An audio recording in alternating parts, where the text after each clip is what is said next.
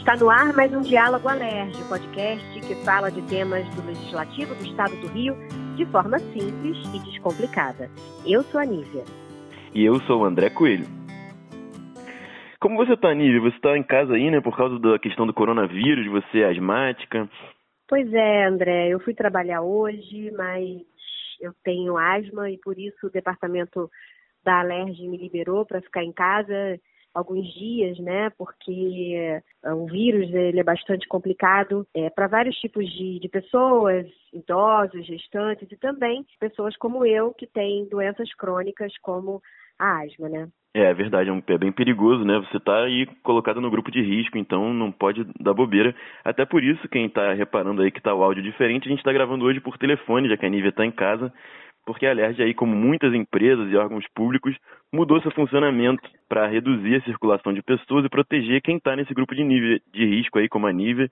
Além dela, quem tem, que tem asma, tem também quem tem outros problemas respiratórios, as grávidas maiores de 60 anos. Então, foram uma série de medidas adotadas pela Alerj. Isso mesmo. Também foram canceladas todas as reuniões de comissões, atividades com presença de público externo, como a visita guiada que tem lá no Palácio Tiradentes. Tudo para reduzir a circulação de pessoas e evitar a disseminação da doença. É, eu estava, Nívia, lá na reunião entre os deputados, que foi na quinta-feira passada, que foi feita assim que a Secretaria de Saúde identificou os primeiros casos de transmissão comunitária do vírus aqui no Rio. Então, os deputados se reuniram para tomar essas medidas, as primeiras medidas da alerta para evitar a disseminação da doença entre os trabalhadores e quem visita a casa. Vale explicar aqui que a transmissão comunitária ela acontece quando a doença está circulando já entre os cidadãos. Ou seja, quando você já não consegue mais rastrear de onde veio o vírus. Uhum. Quer dizer, não são mais casos importados. Alguém que chegou de viagem, algo desse tipo. Exatamente, é um indicativo muito preocupante mesmo. Por isso que os deputados aí se mobilizaram para evitar, porque tem muita gente que circula na LERJ todos os dias, você tem audiências públicas, reuniões que vão representantes da sociedade, enfim, o parlamento né, é um local onde a população circula muito. E por isso foram tomadas essas medidas que foram similares a de outros órgãos públicos e empresas. A grande preocupação das autoridades agora é de haver uma explosão de casos, né? E o sistema de saúde, que já é muito precário aqui no Rio, não dê conta de muitos doentes ao mesmo tempo. E por isso a gente tomou aqui, lá na LERJ, né, hum. várias hum. medidas. É, foi colocado, por exemplo, álcool em gel em todos os andares, em todos os corredores, os funcionários dos grupos de risco e os que tenham tido contato com alguma pessoa doente foram autorizados a trabalhar em casa, como no meu caso, e quem também tem algum sintoma respiratório é liberado, está liberado com atestado médico, é claro. Isso, muito importante. Isso, de novo, para reduzir a circulação de pessoas e proteger quem está no grupo de risco. Outra medida que chegou a ser discutida ali, proposta por alguns deputados, foi a antecipação do recesso parlamentar, que geralmente é lá no mês de julho, né?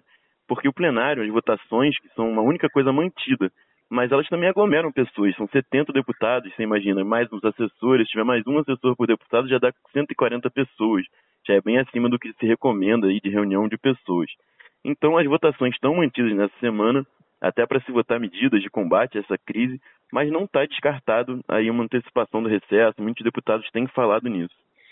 Sim, os deputados também estão apresentando projetos de lei relacionados a esse problema. Na semana passada, ainda tiveram projetos autorizando o governo a antecipar férias escolares, tomar medidas contra a aglomeração de pessoas, medidas já implementadas, e tem projeto também pensando em quem teve que desmarcar passagens, viagens para amenizar o prejuízo proibir cobrança de taxas e, com certeza, novos projetos relacionados a essa crise vão ser apresentados e debatidos. É, com certeza a gente vai ter aí muitos debates aí desses cancelamentos, até um impacto em, na economia, na vida das pessoas, e a LERJ com certeza vai estar envolvida em toda essa discussão do, antes, durante e depois dessa epidemia, que espero que não faça muitas vítimas. E a LERJ também entrou de cabeça uma medida que foi tomada também. A LERJ passou a reforçar a campanha de conscientização sobre o coronavírus reforçando aí a comunicação oficial feita pelo já pelo Estado, pela Prefeitura, faz parte dessas medidas aí. A TV Alerd, por exemplo, está produzindo uma série de vídeos sobre prevenção e lá nas nossas redes sociais da Alerd também tem muita coisa interessante para desmentir boatos, tem muita coisa também fake, né, que a gente fala rolando por aí, é bom ter cuidado.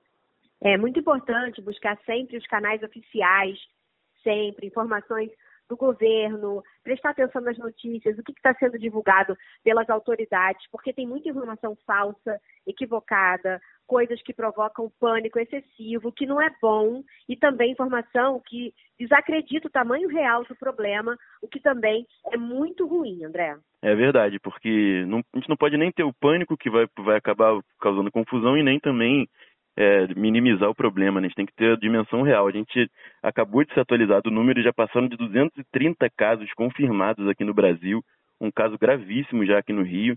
Aqui no estado do Rio são 31 casos confirmados e 95 suspeitos. É um número que chega, tende a aumentar.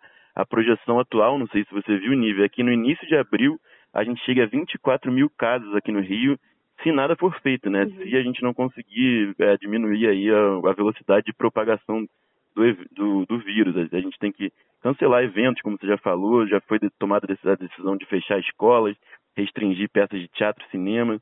É tudo, são todas intervenções baseadas aí na experiência dos outros países. Tem estudos que mostram casos dobrando a cada três dias.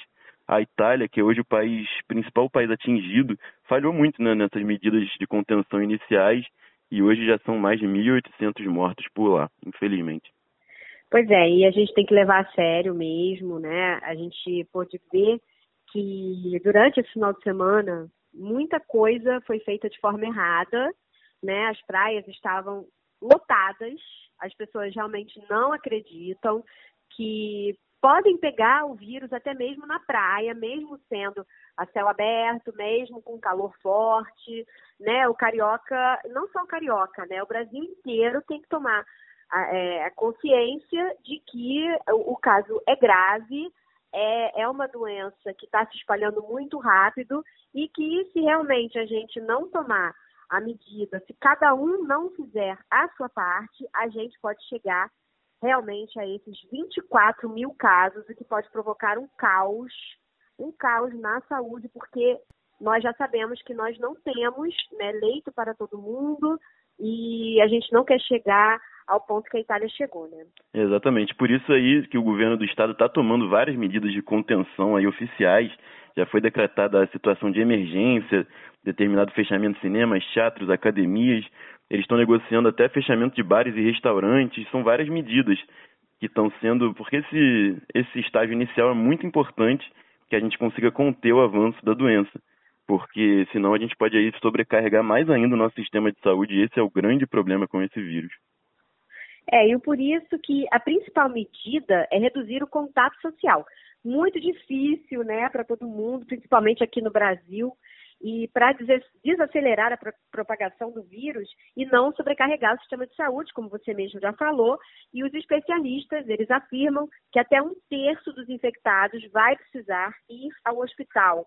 E um percentual desses é, de casos graves, vão ser de casos graves que vão precisar de tratamento intensivo. Você imagina, né? Quanto, quanto que a gente vai precisar aí utilizar da saúde pública, da saúde privada. É, a gente não vai ter realmente o preparo para atender a tantos doentes se as medidas não forem tomadas, né? Mais uma vez aqui a gente repete para que cada um faça a sua parte, vamos fazer um isolamento aí, vamos ficar em casa, porque para a gente não contaminar, não pegar a doença e evitar aí muitas contaminações.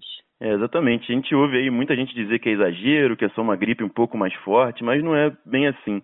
A principal preocupação é a gente não sobrecarregar de novo o sistema de saúde, até porque os doentes que já estão lá, outras doenças continuam existindo. Então, se você tem mais um, um grande percentual de pessoas é, que vai para o hospital por causa do coronavírus, vai acabar faltando atendimento adequado, que pode acabar prejudicando muita gente. É, entender isso é realmente muito importante nesse momento. Não é porque a pessoa não está no grupo de risco que não tem que se proteger, né? É, é, só a gente tentar imaginar como um efeito dominó, aquelas pecinhas que vão derrubando uma e depois outra, depois outra. Se você tira uma peça ali do meio, as da frente param de cair. A ideia com esse vírus, a ideia desse vírus é, é exatamente essa. Se você fica em casa, você não pega doença e aí é menos uma pessoa para espalhar o vírus. reduzindo a velocidade do coronavírus. É uma, uma excelente analogia, né? Esse efeito dominó. A gente tem que conseguir conter para a gente não virar vetor e espalhar mais ainda a doença.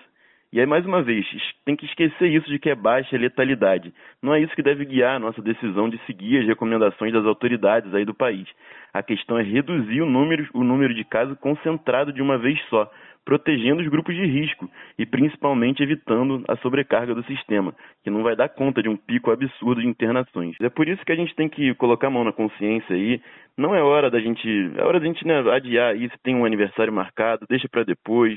A gente não vai, não vai ter nenhum problema se adiar aquele churrasco, aquele encontro dos amigos. É hora de ter responsabilidade. É, gente, vamos ter consciência, vamos nos cuidar, vai, vamos todo mundo ficar em casa, todo mundo se protegendo e evitando aí esse vírus que está se espalhando e fazendo mal para muita gente.